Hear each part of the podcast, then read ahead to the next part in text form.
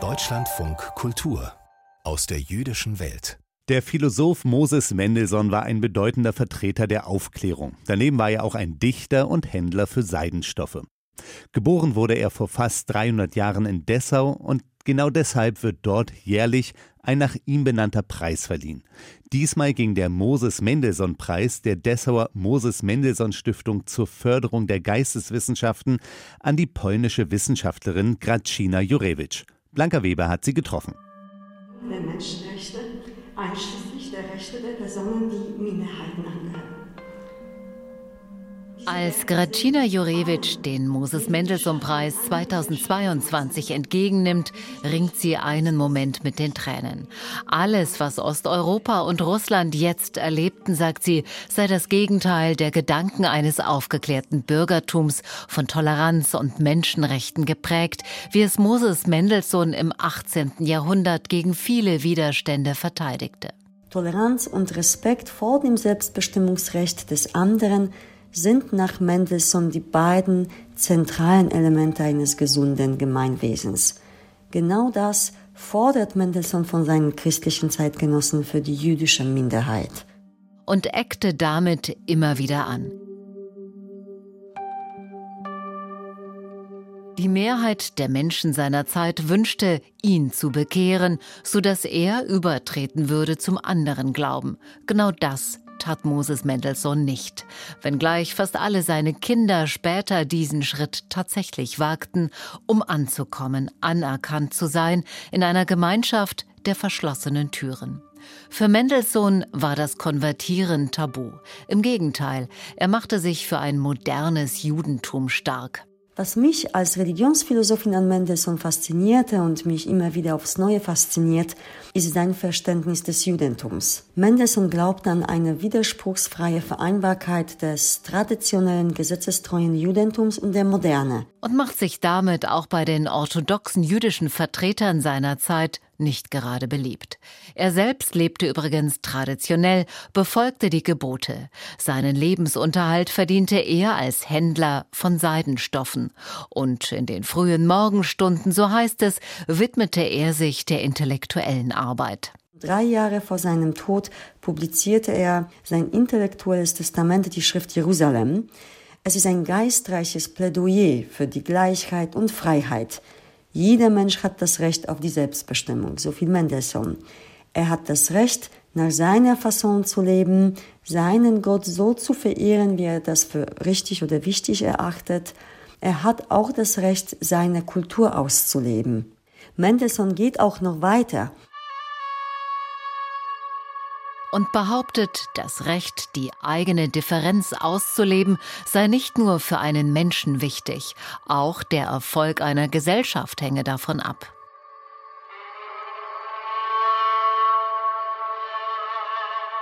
Ein Jude, der aus einer unterdrückten Randgruppe kommend kulturelle Grenzen überschritt und sich in der christlichen Gesellschaft etablierte als Intellektueller und nicht nur etablierte, sondern ein berühmter deutschsprachiger zunächst Schriftsteller wurde, was völlig unerhört war, weil Juden aus einer anderen Sprache kamen und aus einer völlig anderen Kultur.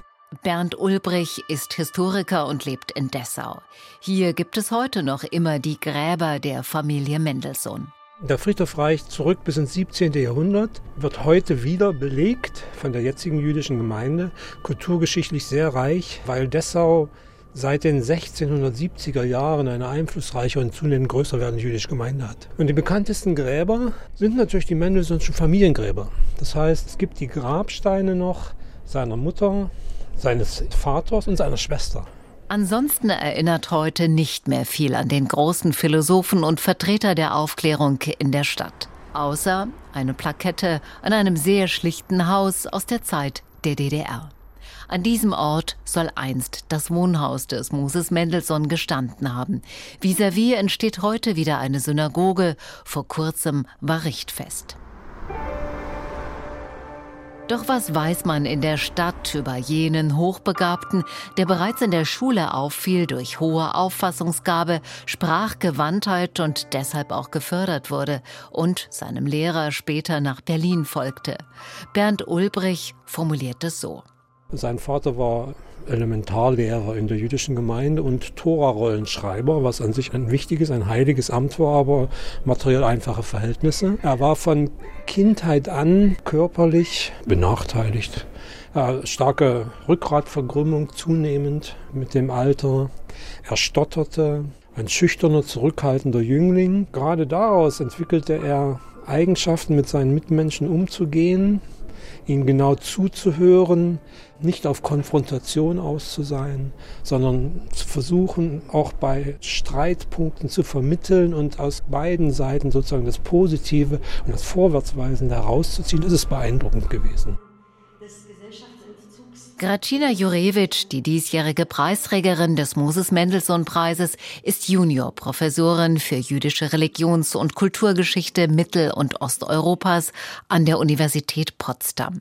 Mit Mendelssohn beschäftigt sie sich seit ihrer Dissertation und sagt, er war kein Mensch, der die große Bühne suchte. Im Gegenteil. Seine Zeitgenossen beschreiben ihn als einen konfliktscheuen, auf Harmonie bedachten Menschen, der bescheiden, liebenswürdig, respektvoll allen gegenüber war, in jedem Menschen das Gute sehen wollte und das Schlechte gern den Umständen anlastete. Nur manchmal, wenn auch ihm der Kragen platzte, da konnte er auch anders sein. Das zeigen seine zahlreichen Briefe, in denen auch ein anderer Mendelssohn zum Vorschein kommt. Er konnte beißend ironisch sein, spöttisch, zynisch, sarkastisch, höhnisch, nur dann aber, wenn er glaubte, keine andere Wahl zu haben und verteidigte die Sache, an die er glaubte. Schon als Kind musste er sich vermutlich durchsetzen. 1729 in Dessau geboren, im selben Jahr erblickt Lessing in Kamenz das Licht der Welt. Fünf Jahre zuvor wird Kant in Königsberg geboren. Drei prägende Denker, auch wenn es um Moses Mendelssohn später stiller wurde im Kanon der Erinnerung. Zeitgenossen auf das Äußerste. Kurt Friedrich Berghahn hält die Laudatio zum Moses Mendelssohn Preis. Er ist Germanist, lehrt an der TU Braunschweig und forscht vor allem zur deutsch-jüdischen Aufklärung im 18. Jahrhundert. Was macht für ihn den in Dessau geborenen Philosophen heute noch so wertvoll? Der ist einer der bedeutenden Ästhetiker im 18. Jahrhundert. Der ist gewissermaßen der, der Lessing als Dramatiker auf die Spur setzt. In der Mitte des 18. Jahrhunderts, 55, fangen die an, gemeinsam zu schreiben, gemeinsame Bücher zu schreiben. Und der mit Lessing bis zum Lebensende, Lessing stirbt 1781, Mendelssohn 1786, in einem ganz intensiven Dialog bleibt, der nicht immer einer Meinung ist, sondern der Lessing zeigt sozusagen, ich habe eine andere Auffassung von verschiedenen Dingen, aber das hat mit unserer Freundschaft und mit unserem Projekt nichts zu tun. Als Lessing seinen Nathan der Weise als Figur entwarf, so war es das Bild eines Moses Mendelssohn, das ihn immer wieder beeinflusste. Als Jude hat er eine Idee von Aufklärung entworfen, die vor allen Dingen auf Bildung setzt und auf ästhetische Bildung, auf kulturelle Bildung, auf ein Miteinander, auf gegenseitige Bildungsprozesse. Und es ist kein Zufall, dass der Schöpfer unseres Bildungsgedankens, nämlich Wilhelm von Humboldt, als junger Mann im Hause Mendelssohns ein- und ausgegangen ist. Für Gracina Jurewitsch ist der Blick auf Biografien, das biografische Schreiben und Erzählen von Lebenswegen etwas, das sie heute auch mit den Studierenden erarbeitet. Denn ich komme aus Polen, aus einem Land, das vor dem Zweiten Weltkrieg den größten jüdischen Bevölkerungsanteil hatte. Ich wuchs in einem Land auf, in dem diese Vergangenheit aktiv verschwiegen wurde. In der Schule lernte jedes Kind Julian Tuwims Gedichte. Dass Tuwim aber ein Jude war, wurde nie zum Thema. In meiner Schule gab es mehrere Kinder mit jüdischen Namen. Ich habe sie nie danach gefragt, obwohl ich selbst aus einer Familie komme, in der das Thema Judentum immer ein wichtiges Thema war. Manchmal denkt Gracina Jurewitsch an ihre Kindheit im Riesengebirge, wo die alten, klobigen Schränke im Haus der Großeltern standen. Großeltern, die ihrerseits zuvor vertrieben worden waren und sich später dort ansiedeln sollten, wo wiederum andere Menschen die Flucht ergriffen und Hab und Gut zurückgelassen hatten. Vielleicht sind es auch deshalb die beiden Begriffe des Moses Mendelssohn, Toleranz und Respekt, die sie bis heute als Wissenschaftlerin ermutigen, bestärken und immer wieder motivieren.